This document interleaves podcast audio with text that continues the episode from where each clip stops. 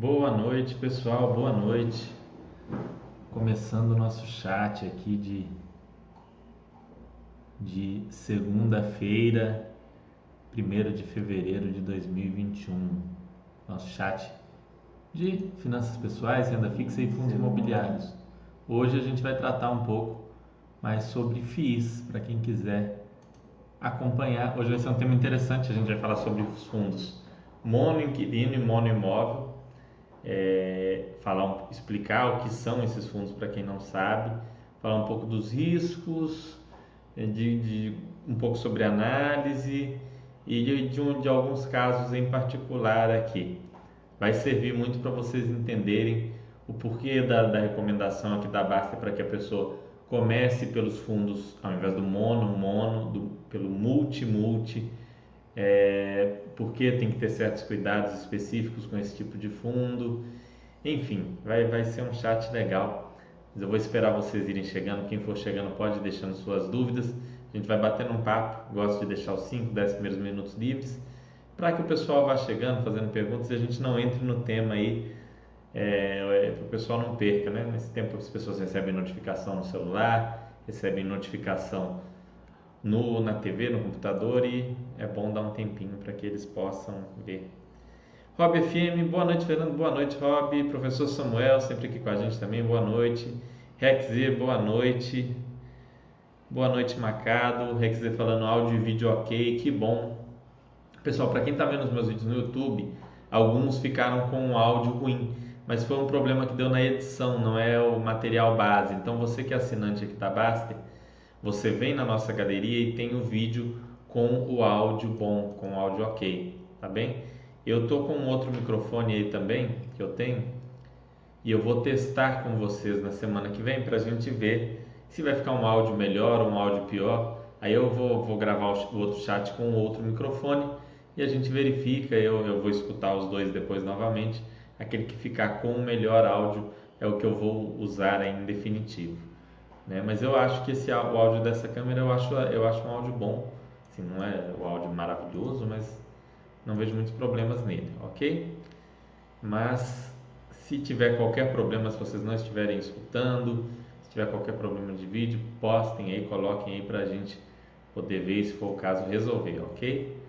E se quiserem deixar qualquer dúvida, esse é o momento, enquanto a gente não entra no tema, depois a gente vai bater um papo aí sobre os fundos mono imóveis e mono inquilinos que a gente vê na nossa bolsa cada vez com menor frequência, com menor é, com menor representatividade. Vamos ver o que, que vocês vão dizer. Ah, boa noite, Macado. Rob, oi, estou lendo o seu livro. Muito obrigado, Rob. Espero que goste. É, você fala sobre a taxa de performance de maneira mais imparcial. Fui ler sobre taxa de performance no site, em determinado tópico, praticamente o pessoal estava demonizando.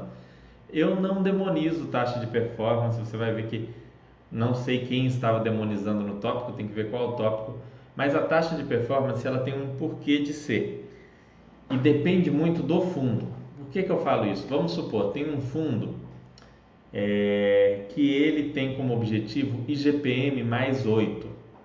E aí, do que passa disso, o gestor fala: olha, eu tenho uma taxa de performance de 10% sobre o que passar IGPM mais 8. Dentro de um fundo imobiliário é bem ok, né? IGPM mais 6, IGPM até mais 10. E o cara falou: o que passar disso eu vou ter uma taxa de performance. Agora, a gente tem alguns fundos imobiliários, e aí vem o absurdo, provavelmente você viu algum tópico sobre esses fundos, do pessoal que coloca assim: olha, é, 20% do que ultrapassar o CDI. CDI não é benchmark para fundo imobiliário. CDI é um benchmark absurdo para um fundo imobiliário. Porque a princípio CDI é a taxa livre de risco. O que se espera de um fundo imobiliário, mais ou menos para ruim, é que ele fique ali no nível um pouco acima do CDI. Então, o cara cobrar taxa de performance para fazer o mínimo do mínimo do mínimo, né, é, ou até um pouco menos do que o mínimo, é uma, é uma palhaçada, por assim dizer, é um absurdo. Então, fundo imobiliário, você, quando você vai olhar a taxa de performance, você tem que olhar caso a caso. A taxa de performance por si só não é ruim. Eu entendo até que ela alinha os interesses do fundo com os interesses do cotista. Só que o cotista não está investindo ali para ter um retorno de CDI né, na, na, na, forma de rendimento. Se ele fosse buscar isso, ele estaria investindo no Tesouro Selic ou talvez num CDB de banco. É, ele busca algo mais. Então tem que ter uma lógica com os objetivos do fundo com a taxa de performance. Então, se quer ter uma taxa de performance ligada a CDI, tem que ser o que exceder CDI mais 3, CDI mais 4, CDI mais 5, ligada à inflação, é o que exceder inflação mais 6, inflação mais 5, inflação mais 8, nunca o que exceder a inflação pura e simplesmente. É, se for para ser, enfim, sobre o IFIX, né, um FOF, ah, é o que ultrapassar o IFIX ou o que ultrapassar IFIX mais 1, IFIX mais 2, IFIX mais 3, nunca simplesmente por alcançar o IFIX. Então tem que ter uma lógica nessas taxas de performance é, que mostre assim, olha, o que o gestor fez foi diferenciado, né? Pra, então ele realmente merece uma taxa de performance. Agora, ah, ele alcançou o CDI, então, então nada, né? Ele alcançou o CDI. Como dizem por aí, bela M, né? Que ele fez, não, não fez nada demais.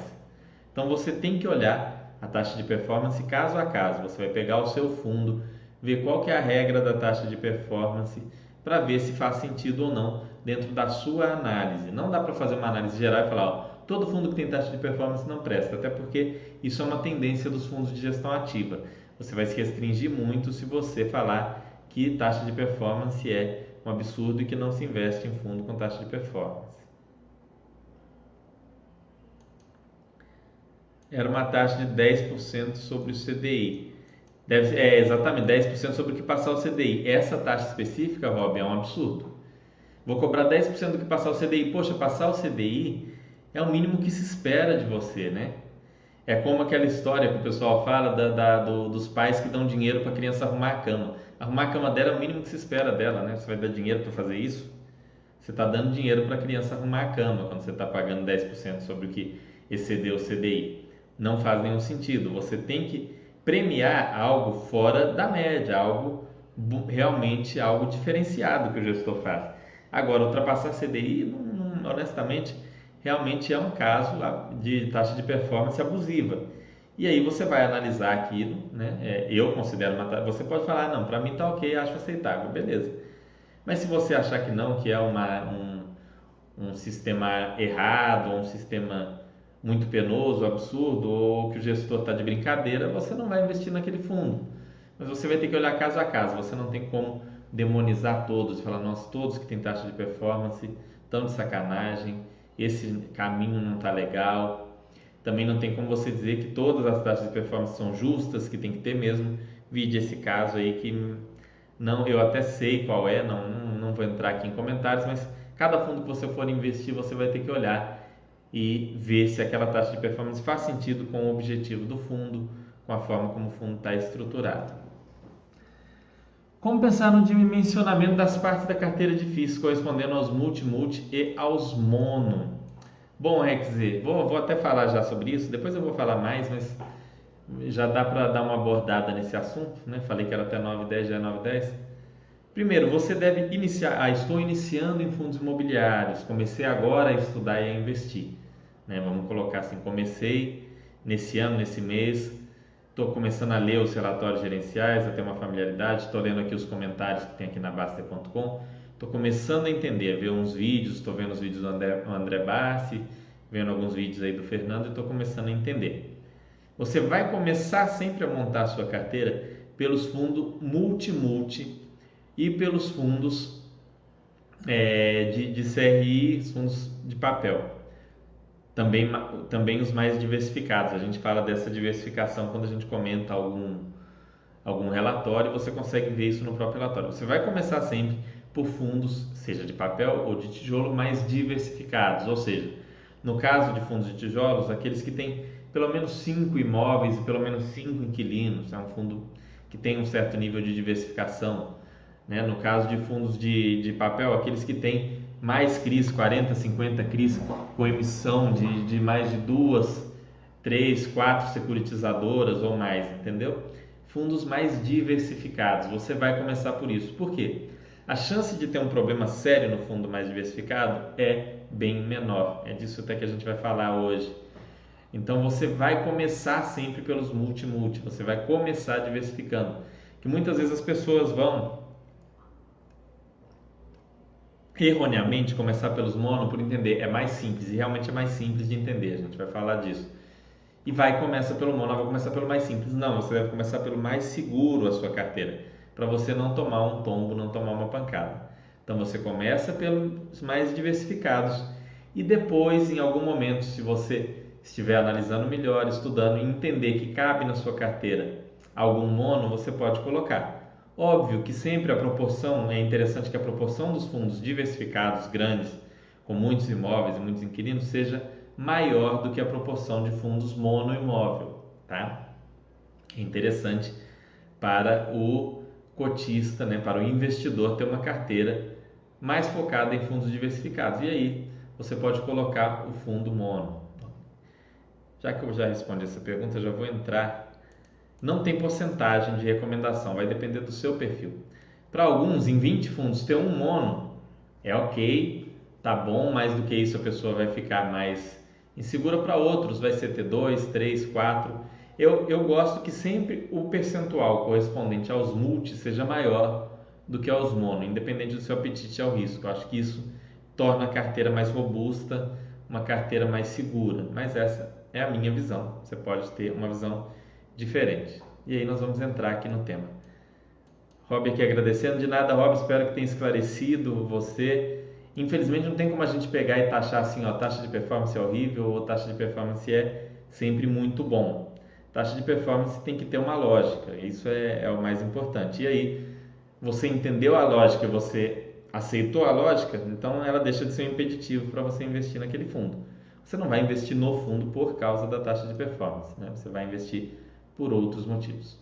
Vamos lá, pessoal. Então, o RecZ puxou o início do assunto aí, foi legal que ele deu a, o início aí da nossa, do nosso bate-papo de hoje.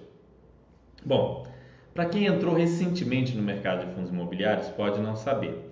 Mas até o início da, da década passada, né, da década de 10, 2010, 2011, 2012, 2013, eram muito raros os fundos multi-multi, né, fundo com mais de um imóvel e mais de um inquilino. Eram poucos os fundos assim. A regra eram fundos mono, ou mono imóvel ou mono inquilino, muitas vezes mono imóvel e mono inquilino. As emissões normalmente eram de fundos com essa característica. Vide o Gran Plaza, que é um fundo mais antigo, o Shopping Pátio Higienópolis, o Parque Dom Pedro, o BBPO, o antigo SAAG, né, que tinha o antigo Agências Caixa, é, o XP Macaé, que é um fundo que a gente vai, vai falar aqui, o Almirante Barroso, é, o Cebop, enfim, dá, dá para passar aqui muito tempo falando dos inúmeros fundos mono-mono é, que a gente poderia dizer que, que, que foram criados. Então, até ali 2012, 2013, até um pouco depois, todo, só cria, praticamente só criavam fundos mono. Era, ah, surgia um fundo novo, era um fundo que vai ter um, um shopping apenas, ou era um fundo que vai ter apenas um, um prédio de escritórios com um inquilino ou com vários inquilinos, The One, por exemplo. Enfim, até o próprio RCRB, o Rio Bravo Renda Corporativa, ele começou como um fundo monoimóvel. Alguns dos monoimóveis ao longo do tempo se transformaram em multi. Mesmo alguns multi eram multi quase mono, como o caso do CSHG Prime Office, né, o HG PO, que se chamava na época HGJH. Então essa era a regra, era o que a gente via no mercado, não tinha muito como escapar disso. Para quem investia naquela época, você ia ter sim fundos multi na carteira, já tinha o KNRI, já tinha o HGBS, já tinha o HGLG, depois surgiu é, o HGRE, veio o, o RCRB se tornou um fundo multi, é, o FIB tinha alguma diversificação interna mas nada assim não era a regra, era a exceção esse tipo de fundo para você colocar na sua carteira. Houve uma mudança de paradigma no mercado, a gestão passiva foi ficando cada vez mais rara, foram surgindo cada vez mais fundos de gestão ativa com vários imóveis e vários inquilinos, um aumento do tamanho do fundo e da diversificação interna do fundo em termos de imóveis e em termos de inquilinos. Então, primeiro, como é que a gente entende o fundo monoimóvel? Né?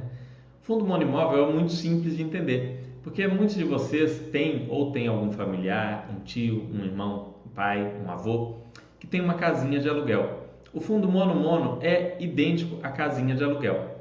É um imóvel, né? Aquele, aquela casinha, aquele apartamento, aquele barracão, né? alugado para uma pessoa, para uma família. Enfim, um inquilino e um imóvel ali. A diferença é que no caso do fundo imobiliário não vai ser um apartamento ou um barracão ou uma casinha. Vai ser um prédio enorme de escritórios normalmente, alugado para uma única empresa. Então isso é um fundo mono-mono. Tem um único inquilino e um único imóvel. Qual que é a desvantagem do fundo mono-mono? A principal desvantagem? Primeiro é o risco do inquilino. Se o inquilino quebrar, se o inquilino sair do imóvel por qualquer motivo, e a gente vai dar um, um exemplo bom aqui agora que, tá, que o pessoal está tá se assustando e eu me surpreendi pelo susto das pessoas. É, enfim, quando sai aquele inquilino, você fica com um fundo é, vazio, você fica com um fundo ali sem nenhum inquilino. Ou seja, a vacância passa de 0 para 100 automaticamente, não tem meio termo. Não é uma vacância de 15%, uma vacância de 10%, de 20%. Você tem um, um fundo 100% alugado e de repente você tem um fundo 100% vago em, questão de dias, semanas ou meses, aí tudo muda. Ok? Às vezes com um aviso prévio de bastante antecedência, às vezes não. Então, o risco desses fundos é muito maior. Ao mesmo tempo que tem esse risco maior, se o inquilino não sair, se o inquilino for muito bem e aquele imóvel se tornar cada vez mais importante para o inquilino, seja pela localização estratégica, pelo padrão construtivo, esse fundo naturalmente vai tender a trazer um retorno maior do que os seus pares diversificados. Porque naquele imóvel, naquele fundo que tem muitos inquilinos e muitos imóveis, algum inquilino vai dar problema, algum imóvel pode dar algum probleminha, e esse fundo que não passou por problema nenhum, naturalmente, é, vai ter um retorno maior, mas com um risco bem maior. Tá? Então, as pessoas que olham apenas o retorno têm uma tendência de olhar inicialmente muito para os mono, porque aí você vai achar alguns mono que deram, que estão dando certo, né? não dá para dizer deram certo, deram certo significaria que é algo que teve um princípio, meio e fim e tudo deu certo. E a gente não quer fundos com fim, a gente quer fundos é, que não tem prazo determinado, que vão ali para perpetuidade. Então vocês vão ver a situação de um fundo em que é, inicialmente não tinha nenhum problema e depois teve problema porque essas coisas acontecem. Eu vou mostrar aqui para vocês. Ok? Mas o básico para entender inicialmente é isso. O que é monoimóvel monoinquilino? É um fundo que tem um imóvel e um inquilino. Por isso o risco dele é maior, porque se esse inquilino sai, ele vai ter que arrumar um outro inquilino. E se for um imóvel muito específico para aquele inquilino, isso pode ser uma missão muito complicada. Vou mostrar para vocês aqui na Basta.com o quadro de um fundo para vocês entenderem melhor. Né? Porque sempre com exemplos é melhor, é mais fácil de entender. Ok. Vamos mostrar aqui. Deixa eu só ver se tem alguma pergunta quanto isso para a gente não ficar. A Helena falando aqui. Helena falando, vou começar a investir, solicito recomendação. Helena, a recomendação forte é muito estudo. Pegue o meu livro de fundos imobiliários aqui é, na seção Baster Blue e o livro do André Bassi e leia os dois.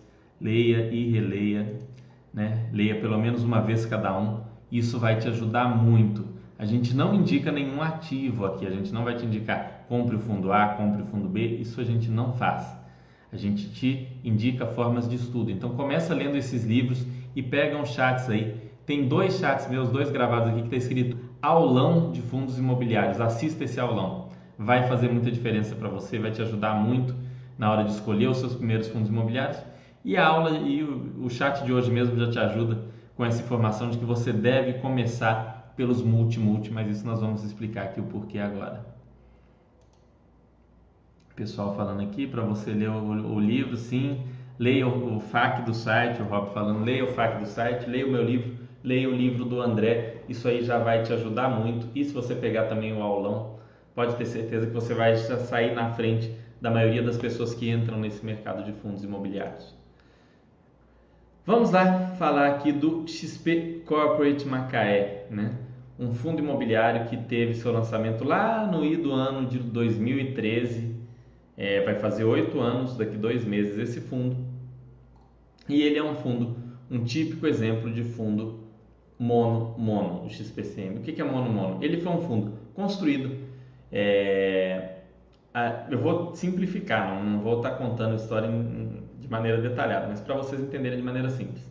A Petrobras procurou né, a XP e falou: Olha, eu preciso, eu quero construir um imóvel, uma sede administrativa para mim aqui em Macaé. Só que eu não quero uma sede própria, tá? Eu não quero imobilizar dinheiro com essa sede. Eu quero que seja construída a sede e eu vou alugar de vocês. E como nós vamos alugar por um período longo, nós vamos fazer um contrato atípico, com todas as regras né, de contrato atípico, por um prazo mais longo. É, e eu vou ficar aqui, vai ser as características A, B, C. É, preciso que o móvel seja assim, assim, assado. Vocês fazem, eu alugo e a gente lança um fundo imobiliário. A XP falou, ok, vamos fazer. Na época, lembrando, né? É, antes que vocês condenem qualquer atitude, era um período lá em 2013, 2012, onde a regra eram imóveis é, eram fundos monoimóvel, não era a regra o multimóvel, não era a regra o desenvolvimento em fundos multi.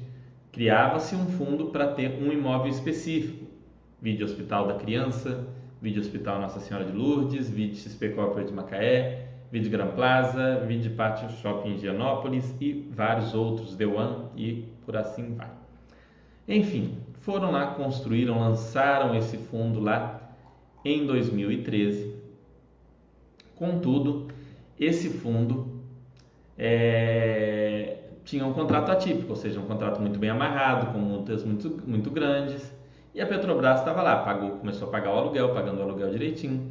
Esse aluguel no contrato atípico sendo reajustado, é, reajustado todos os anos na data certinha.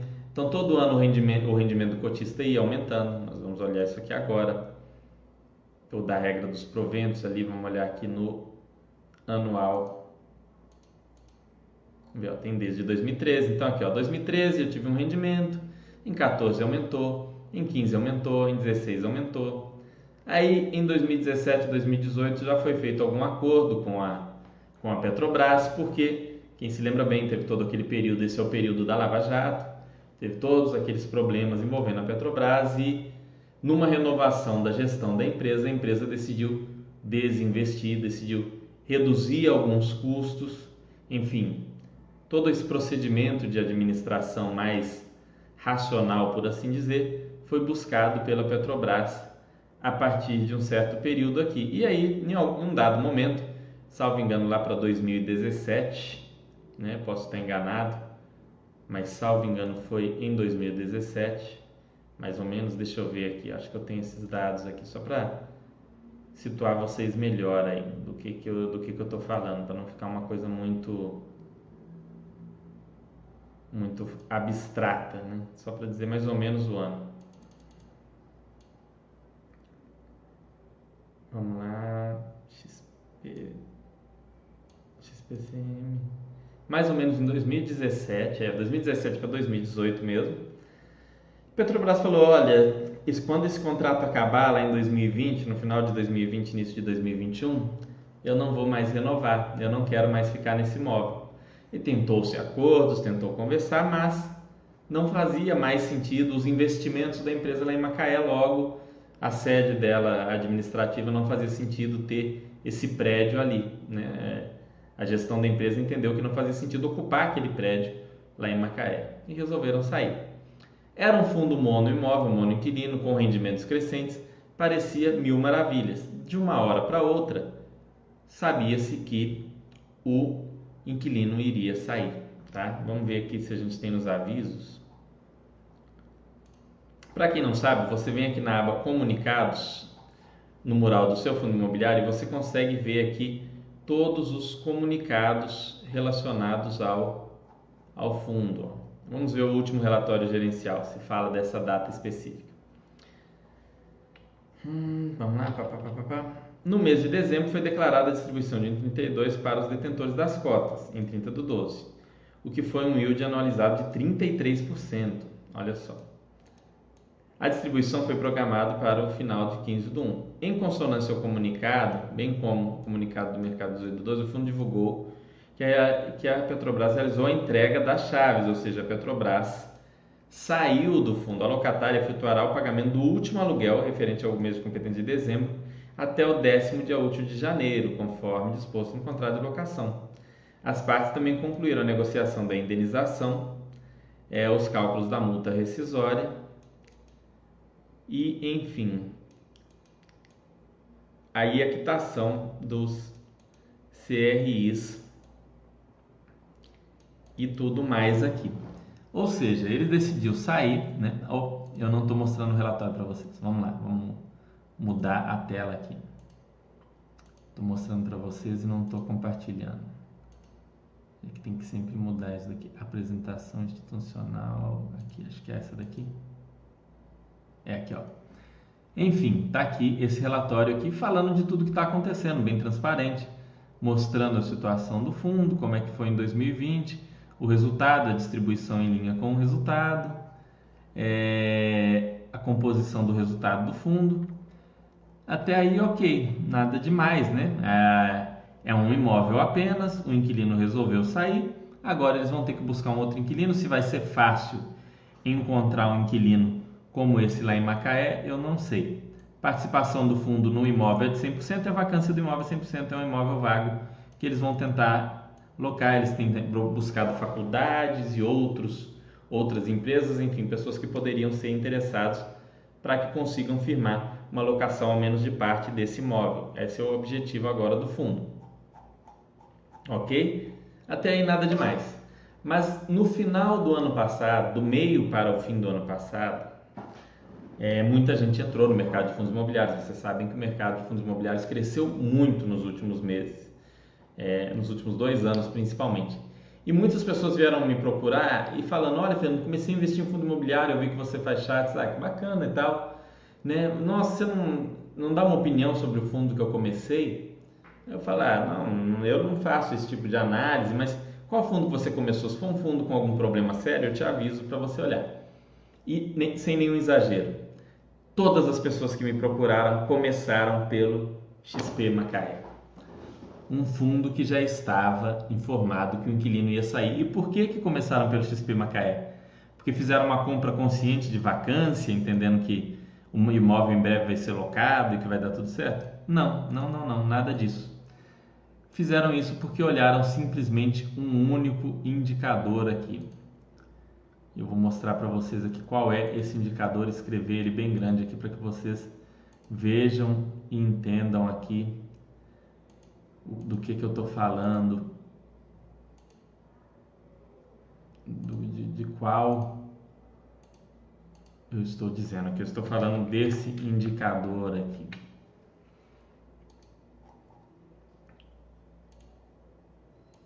Analisaram simplesmente o DY ou Dividend Yields. Né? Ou no caso do. A gente fala dividend yield porque a gente transforma tudo em dividendos, né? mas termo seria current yield, né? É, ou dividend yield. O que que current yield, não current, current. O que que isso significa? É o rendimento dividido pelo preço da cota. O cara olhou ali, a cota hoje está em 48. Você pega ali um rendimento de 1,32 dividido por 48, é, vamos ver aqui, 1,82 dividido por 48 é um yield de 2,75% ao mês. O que, que te paga 2,75% ao mês, né? Olha só, esse fundo é o melhor investimento do planeta, não tem nada melhor que isso. Poxa, 2,75% ao mês, Fernando, por que, que você está falando que esse fundo, que, que não está legal de investir nesse fundo? Não estou falando que o fundo seja ruim, que o imóvel seja ruim, nada disso. Estou falando que essa análise é pífia, é uma análise podre e que infelizmente muita gente no mercado fez uma análise como essa. Esse yield aqui é uma coisa surreal. Isso é o rendimento que ele vai dar que ele deu no último mês para não dar rendimento nenhum por muito tempo, porque o inquilino saiu. Ok? Então você não pode investir com base nisso. Você não deve analisar um fundo, seja ele multi ou mono, com base nesse indicador. Eu acho que esse indicador não deve nem ser utilizado na análise, ele deve ser totalmente ignorado. Né? Ignorem o yield. E para quem está começando é muito difícil ignorar o yield. É muito difícil. Eu sei disso porque quando eu comecei também para mim era difícil. Não estou falando que é difícil para vocês porque, porque é despreparado, porque não sabe, nada disso. Porque realmente não é fácil para quem está começando ignorar esse indicador, mas deve ignorar. Porque se você, principalmente no início, investe olhando isso, você vai fazer besteira. Como é o caso de todas essas pessoas que me procuraram e falaram: olha, comecei pelo XP Macaé, porque é um fundo que rende mais, né? um fundo mais interessante. Não, não é um fundo que rende mais, não, não é um fundo necessariamente mais interessante. O que você fez ao comprar o XP Macaé em 2020 ou agora é comprar vacância.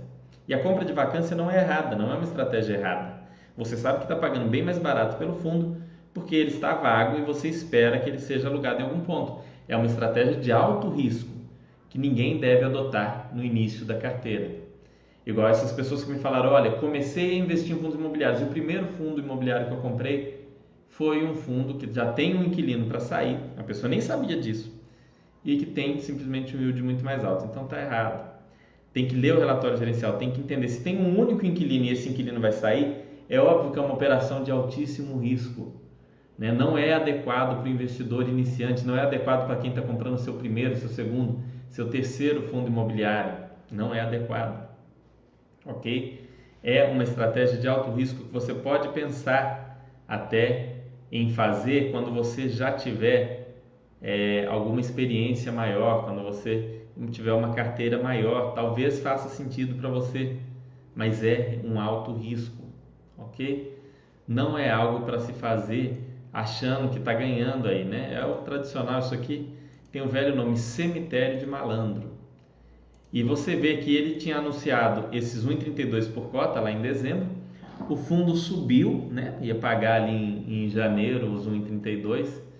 O fundo teve uma alta, porque as pessoas, nossa, que interessante, ou seja, não faziam ideia do que ia acontecer em seguida. E hoje esse fundo teve uma queda aí, eu vi de, de 13, 14%, que mostra o quê? Os investidores não sabiam o que estava acontecendo. Os investidores não fizeram o mínimo, que era ler esse último relatório gerencial. Não fizeram o mínimo do mínimo. Não é só o último relatório gerencial, né? A gente tem também os últimos fatos relevantes.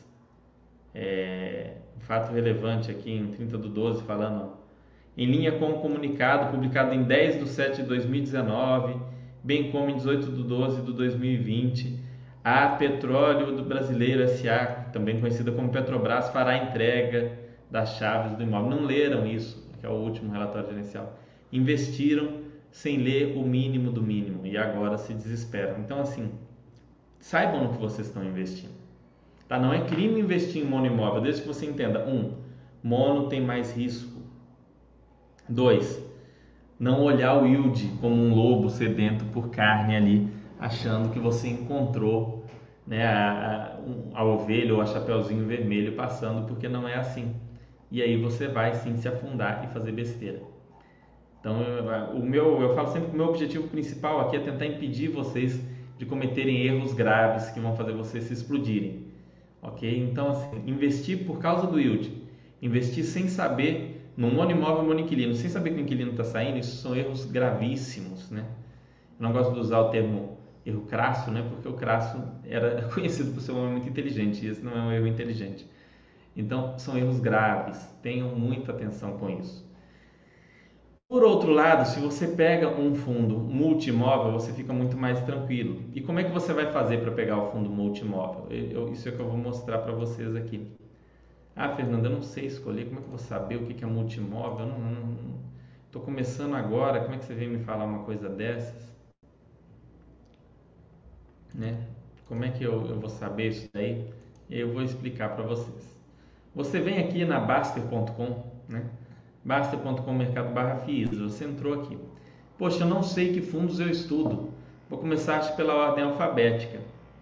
você não precisa necessariamente começar pela ordem alfabética. Você vem aqui é, em fundos e você vem aqui em pesquisar, filtrar. Ah, vou filtrar os fundos então. Isso, você vai filtrar os fundos. Você vai vir aqui e vai fazer algum nível de pesquisa.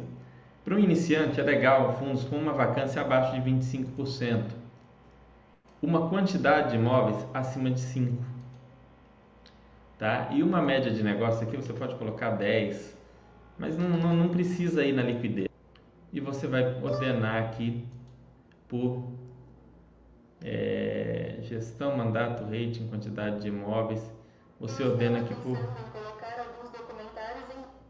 por quantidade de imóveis, filtrar fundos imobiliários.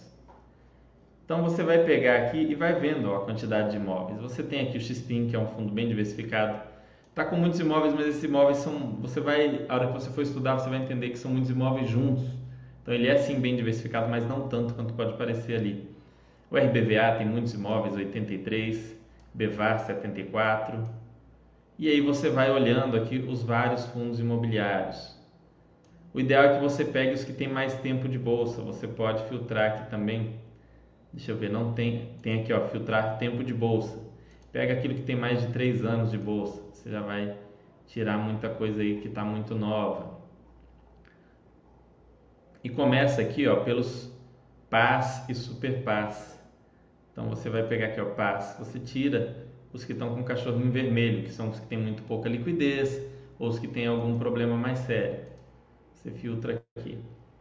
E aí já sobraram 17 fundos imobiliários para você iniciar. Esses 17 são fundos que você pode estudar para avaliar se vale a pena começar por algum deles. Olha só, tem o MOL 11, RBED, BTGLG, FIIP, Alzira, XPMOLs, BSR, RCRB, HGBS, HGLG, Vinci, é, GGRC, KNRI, BBRC, BBPO, RBVA, XPIN. Tem outros também que você pode buscar aí tá? Mas esses aqui já vão te dar uma noção, já tem uma, uma vacância pequena e você começa a estudar. Você olha aqui, ah, eu quero começar por um híbrido que eu acho que tem, é, que é mais fácil de estudar, então você começa aí pelo, pelo FIP, que é híbrido, ou pelo.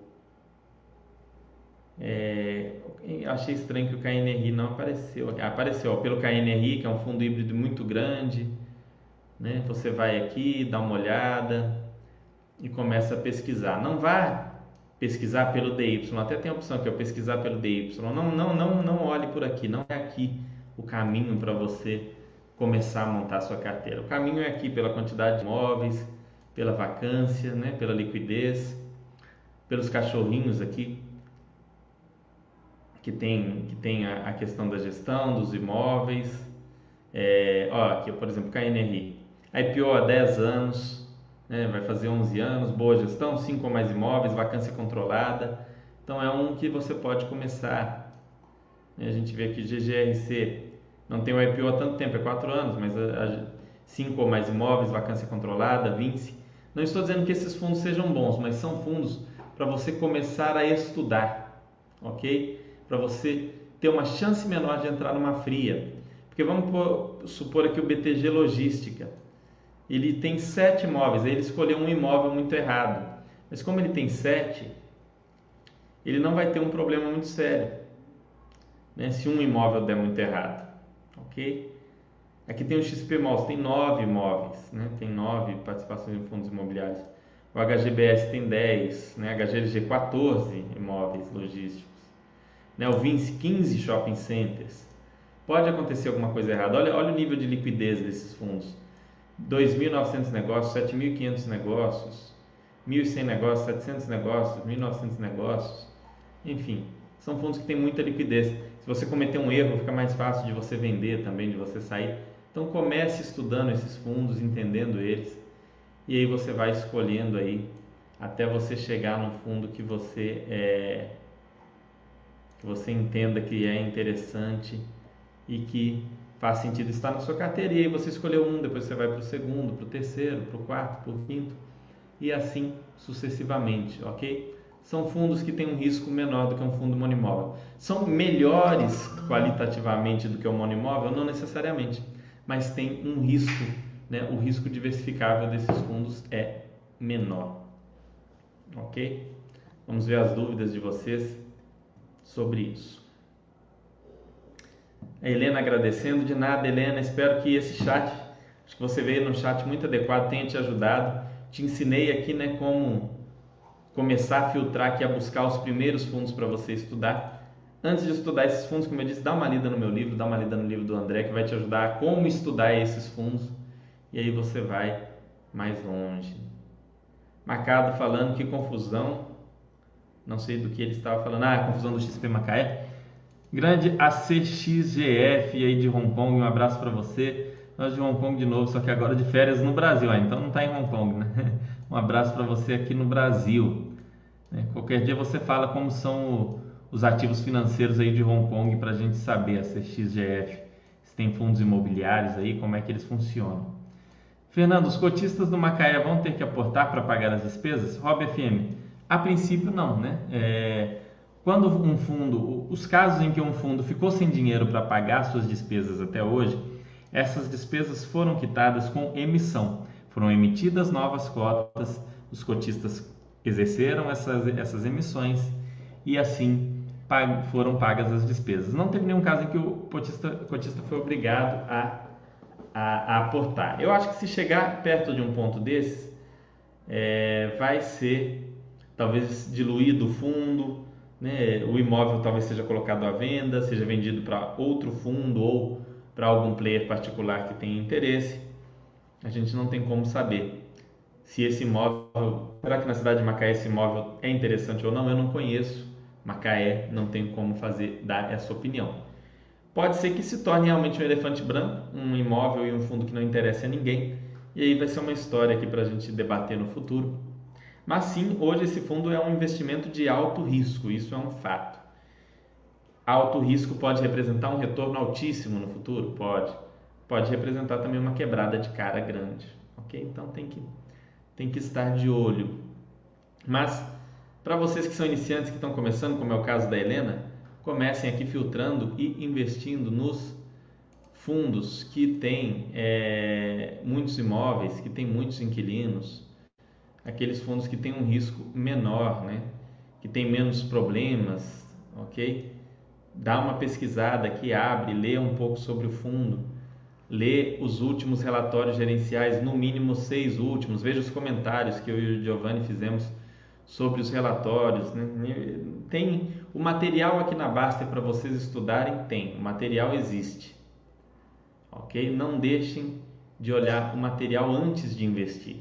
É o caso desse pessoal que investiu desavisado no XP Macaé. Se tivessem lido um relatório gerencial, não teriam feito isso. Um relatório gerencial, não era ter lido os 10, 12 últimos, era lido um. Se tivessem lido um fato relevante, mas o que, que o cara leu? O cara leu o dividend yield, ele fez uma conta ali e comprou, não leu nada. Aí quebra a cara mesmo, aí se ferra mesmo. E aqui o meu objetivo é impedir isso de acontecer com vocês, para que o mercado continue crescendo de maneira saudável, para que a pessoa invista sabendo o que está fazendo não faça uma besteira dessa. Né? Então isso é o que a gente busca, que comecem sempre com os fundos grandes, porque a chance não é que com o fundo grande você não vai errar, com o fundo grande é infalível, é impossível errar. Você pode errar, inclusive investindo em fundos grandes, em fundos muito diversificados. Mas quando você erra no fundo grande, a chance do erro ser grande é menor. Então você tem vários fundos e vários fundos grandes. Se der um problema em um, em um imóvel, é um fundo que tinha 10 imóveis, é um fundo que tinha 80 imóveis, como é o caso da RBVA. É um fundo que tinha é, 19 imóveis, como BBRC. A chance disso te dar um problema é menor, tá? BBPO, por exemplo, é outro que em 2022 vai renegociar todos os contratos de aluguel. Aí o cara olha e fala: ah, tem muitos imóveis e o yield está alto, né? O yield está quase 12%, então vou comprar mas ele ignora o fato de que esses aluguéis têm uma forte tendência a reduzir no ano agora de 2022 pela metade, né? É, ou talvez até menos, porque muitos bancos estão abrindo mão de agências e tudo mais, apesar das agências do BBPO serem muito bem localizadas. Então, o cara vai lá e compra olhando o yield. E ele se lasca. E, honestamente, eu não fico com dó do cara que faz isso, porque foi um total despreparo não ter feito o mínimo de pesquisa antes de investir. Poxa, é um lugar que você está colocando seu dinheiro. É igual quando você compra um carro, você não pesquisa para ver se o carro é econômico, se a mecânica é boa, né? se ele dá muitos defeitos, se o preço das peças é barato, é, se ele é confortável, se ele é bom de, de, se ele é bom de dirigir, se ele é bom de curva.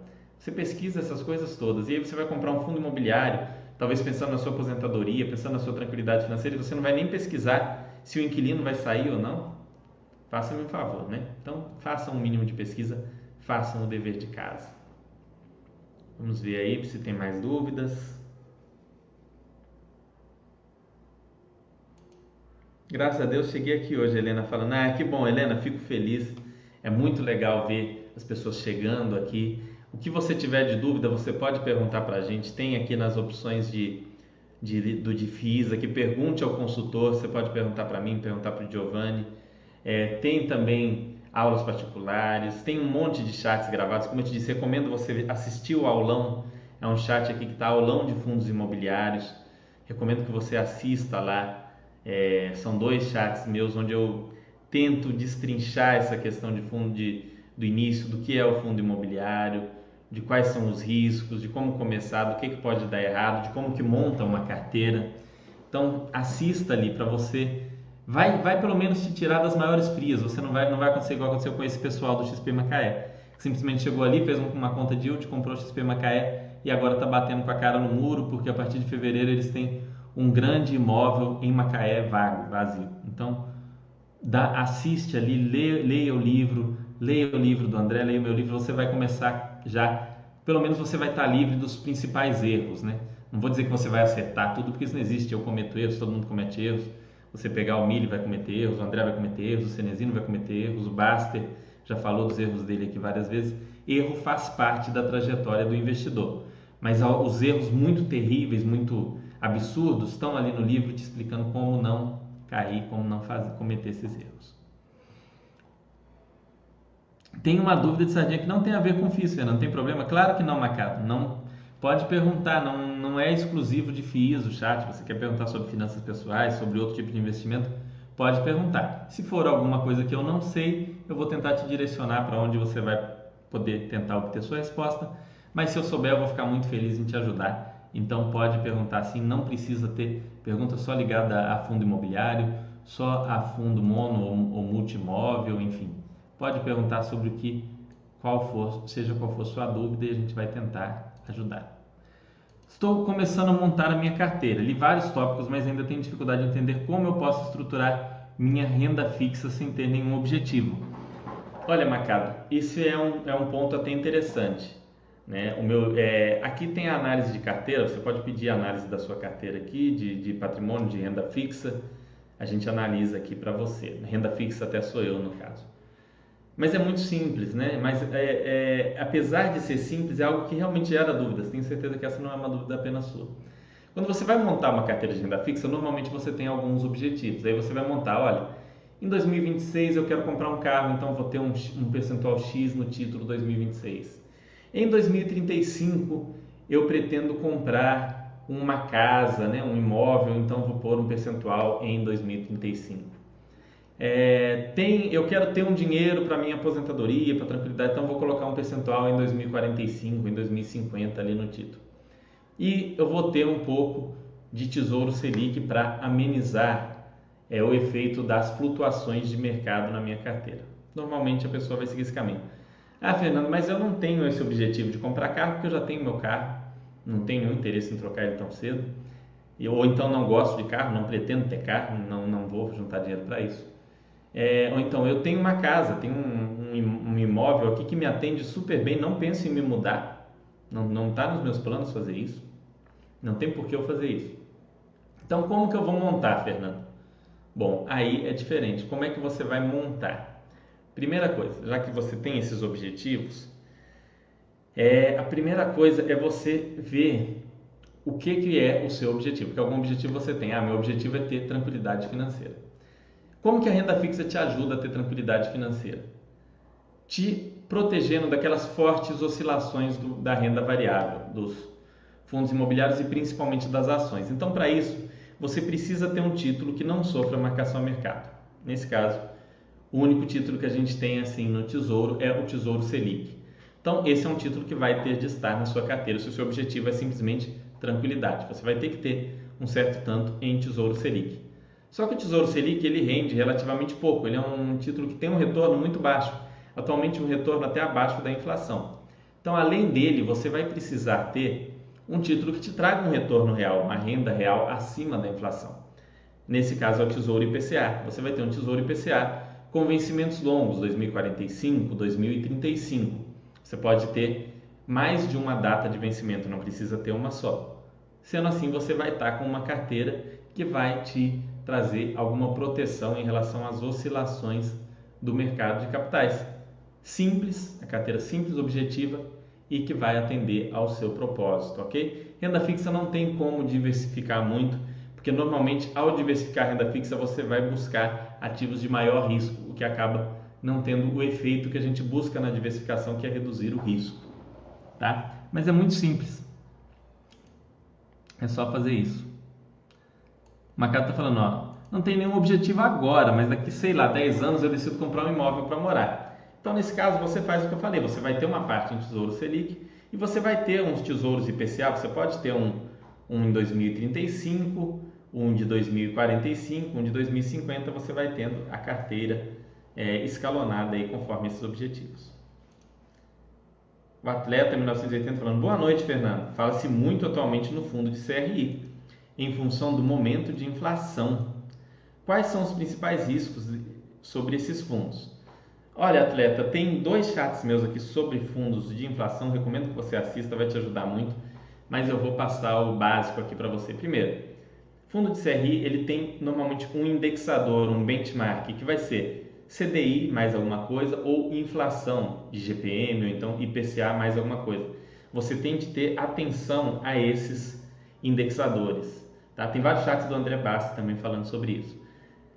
É, vamos colocar que você queira um fundo atrelado à inflação. Os fundos atrelados à inflação, a meu ver, têm um risco menor.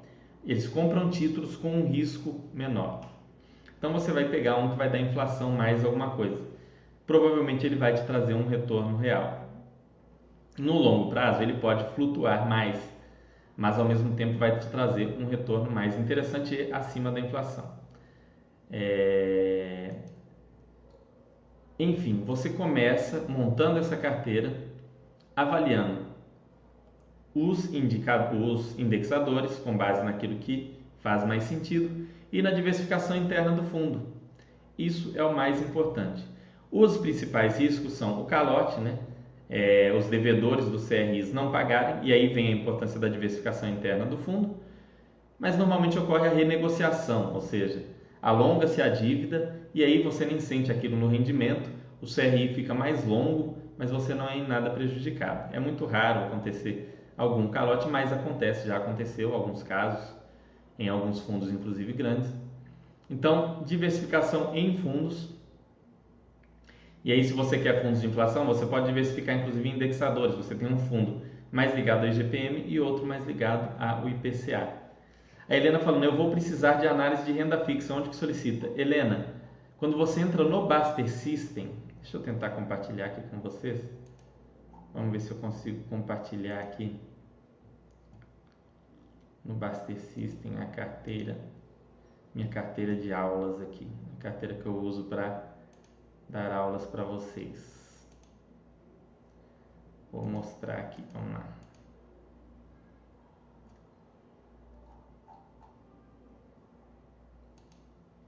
Vamos ver aqui se eu consigo compartilhar.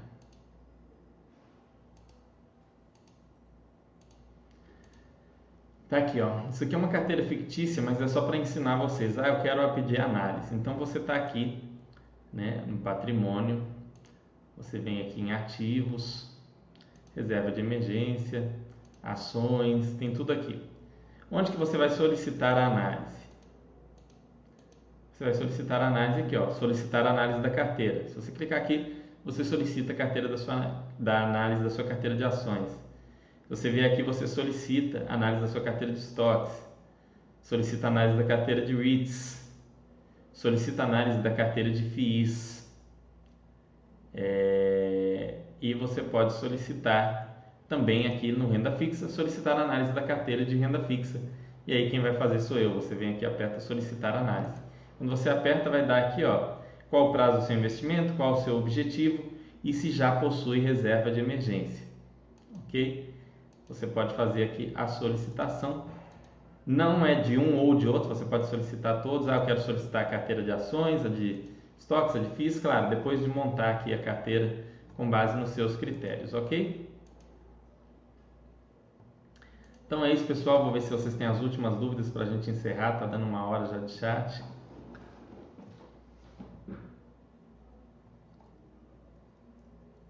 Hum, sobre o que deve-se ter cautela nesses fundos.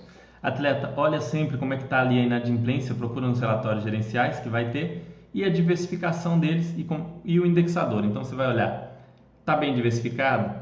Como é que está a inadimplência? Tem inadimplência? A inadimplência está alta? É, qual que é o indexador? É um indexador ligado à inflação de preferência? Se não for indexador ligado à inflação, o fundo está indo bem? Tem um chat onde eu explico isso, onde eu fiz umas contas e eu mostro assim historicamente eu peguei o HGCR, o KNCR, o, Veritar e mais um para mostrar se o fundo bateu ou não o indexador no longo prazo. Tá bem legal. Procura aí, eu não me lembro do título, mas vai estar fundos de papel, fundos de CRI e eu que fiz e eu coloquei ali uma, uma planilha mostrando que esses, se esses fundos batiam, né, é, esses indexadores que eles se propunham. O resultado foi foi positivo para os fundos, os fundos realmente vinham cumprindo aquilo que prometeram, que é legal. Grande mestre ancião, chegou tarde. Um abraço, mestre ancião, já antigo aqui de Baster. No caso de eu já ter minha casa própria, mas eu tiver como meta aposentadoria ter uma casa maior e melhor, poderia vender essa casa e juntar um IPCA 2035 para comprar a outra? Sem dúvida. A CXGF 1977, sem sombra de dúvida. Vamos supor, você tem né, aqui no Brasil um apartamento que você fica, né, igual você está morando em Hong Kong, você fica nesse apartamento e tal, mas você pensa, ó, quando eu aposentar, eu quero morar num pequeno sítio no interior de São Paulo, enfim, e o sítio custa X, que tem uma diferença tal em relação ao imóvel que eu, que eu tenho hoje. Você pode sim fazer esse planejamento para você comprar esse imóvel e ter uma aposentadoria mais tranquila. Você não só pode, como deve, né, se é um, um sonho seu, um objetivo. Você teria alguma boa definição do que realmente seria a inflação? É, Ryuzaki, a inflação é o aumento generalizado de preços. Inflação é o seguinte: quando você fala assim, ah, subiu o preço desse copo, o copo subiu de preço. Isso não é inflação. As pessoas às vezes falam, ah, o preço do carro está inflacionado. Não, isso não é inflação. Quando sobe o preço de alguma coisa específica, não é inflação. A inflação é o aumento de preços geral da economia. É quando uma cesta com várias coisas, arroz, feijão, gasolina, copo, é, energia elétrica, é, remédios, tudo sobe, né? Na média ali tudo sobe. Alguma coisa caiu, alguma coisa manteve o preço, mas se você soma tudo ali na média do consumo das pessoas, subiu. Isso significa a inflação. E cada índice de inflação significa uma coisa. Por exemplo, a gente tem o INCC, que é o Índice Nacional de Construção Civil. Ele olha só o preço de materiais de construção e de mão de obra de construção. Ele não está preocupado se o arroz está subindo, ele não está preocupado é, se o tomate está caro. Ele está olhando o cimento, ele está olhando o azulejo, ele está olhando a energia elétrica que é necessária na construção, está olhando a hora do engenheiro, está olhando essas coisas. A gente tem, por outro lado, por exemplo, o INPC, que pega o consumo das famílias que ganham até 50 salários mínimos. Então, o que, que essas famílias consomem? Elas consomem ali, é, acho que até 15 salários mínimos do INPC, até 50 é o IPCA. Eles, ele vai pegar ali o, o arroz, o feijão, o tomate, que, é, que pesa no, na, no, na renda dessas pessoas, o aluguel pesa na, na conta dessas pessoas né? a, a, energia elétrica, a conta de luz, a conta de água, isso pesa para essas pessoas. Então, isso é que vai compor aquele índice de inflação. Ou seja, o preço de várias coisas. Se o preço de várias coisas daquela cesta sobe, a gente fala que tem inflação. Se o preço da cesta cai, a gente fala que tem deflação. Essa cesta não vai corresponder ao, necessariamente aos seus gastos. Normalmente não vai corresponder, porque tem que ser muita coincidência. Então por isso que muita gente fala, ah, a inflação está dando 10%, mas meu custo de vida subiu muito mais. Né? Pô, isso, isso é falso, é uma mentira que conta. Não tem nada disso, é uma cesta feita ali e essa cesta não vai corresponder necessariamente ao seu consumo. Eu fiz a, a comparação do meu custo de vida com a inflação durante alguns anos. Tinha anos onde a minha, a minha cesta subia menos que a cesta da inflação e tinha anos em que a minha cesta subia mais do que a cesta da inflação. Então, é basicamente isso, tá? Resumindo, ok? Tem um chat aqui sobre Tesouro IPCA também, onde eu falo muito sobre inflação. Helena perguntando, tem chat todo dia? Sim, Helena, tem chat todo dia, não é todo dia comigo. É, amanhã tem chat, tem aqui, ó, logo aqui embaixo você vai ver a programação. Amanhã tem chat com o Roia sobre investimentos no exterior e com o Tiago DV sobre tecnologia e programação. Na quarta, tem chat com o Cenezino sobre simplificação do estudo das empresas. Ou seja, se você está pensando em investir em alguma empresa, verifique antes se tem um chat do Cenezino ou do Milha analisando, vale muito a pena. Na quinta-feira, tem o chat de saúde do Mauro e tem o chat de iniciantes da Bolsa do Tiago. Né? No sábado, tem o chat do André Bassi né, falando sobre fundos imobiliários, costuma ser na sexta ou no sábado. Também é um, é um chat bem imperdível. De vez em quando tem chats de nutrição da Luciana. Terça-feira, amanhã, né, ao meio-dia, o Milho costuma dar, por volta do, da hora do almoço, um chat sobre fundamentos de ações. É, agora saiu o resultado do Itaú, acho bem provável que ele faça o chat comentando sobre isso. Então, é, procurem se informar e ver os chats que vai ajudar vocês. CXGF agradecendo, eu que agradeço a presença de todos vocês, pessoal. E Zac, causas da inflação dá um curso inteiro de macroeconomia. É um semestre ou dois na faculdade. Tem faculdades que são dois. Né? Quando eu estudei isso na UFMG, eram dois períodos só sobre esse assunto. Então é dá para dá para fazer bastante conteúdo falando disso, mas um dia a gente faz mais detalhado. Vê um chat sobre Tesouro IPCA já vai te ajudar bastante. Gosto muito dos FIIs como instrumento de diversificação e geração de renda passiva, mas a qualidade dos gestores e qualidade de rolos ainda fazem o ativo deixar um pouco a desejar, na minha opinião. Infelizmente, Gabriela, tem alguns gestores mais problemáticos e tem alguns rolos, mas nas ações também tem empresas com rolos e com problemas. Tá? Rolo vai ter em todo lugar, por isso a gente diversifica. Né? A proteção contra rolo não é achar o melhor ativo, é diversificar e, é claro, não investir naquilo que já está com rolo evidente ali, você evita. Um abraço para vocês, pessoal. Uma ótima noite, uma ótima semana. Espero que tenham gostado. Semana que vem a gente está de volta é, para bater um papo aí, seja sobre fundos imobiliários ou sobre algum outro tema relevante. Se tiverem sugestões de tema, deixem aí na Baster, é só me marcar ou mandar um recado para mim com uma sugestão e eu tento trazer aqui sim para vocês todas as sugestões que vocês deixam, ok? Um abração.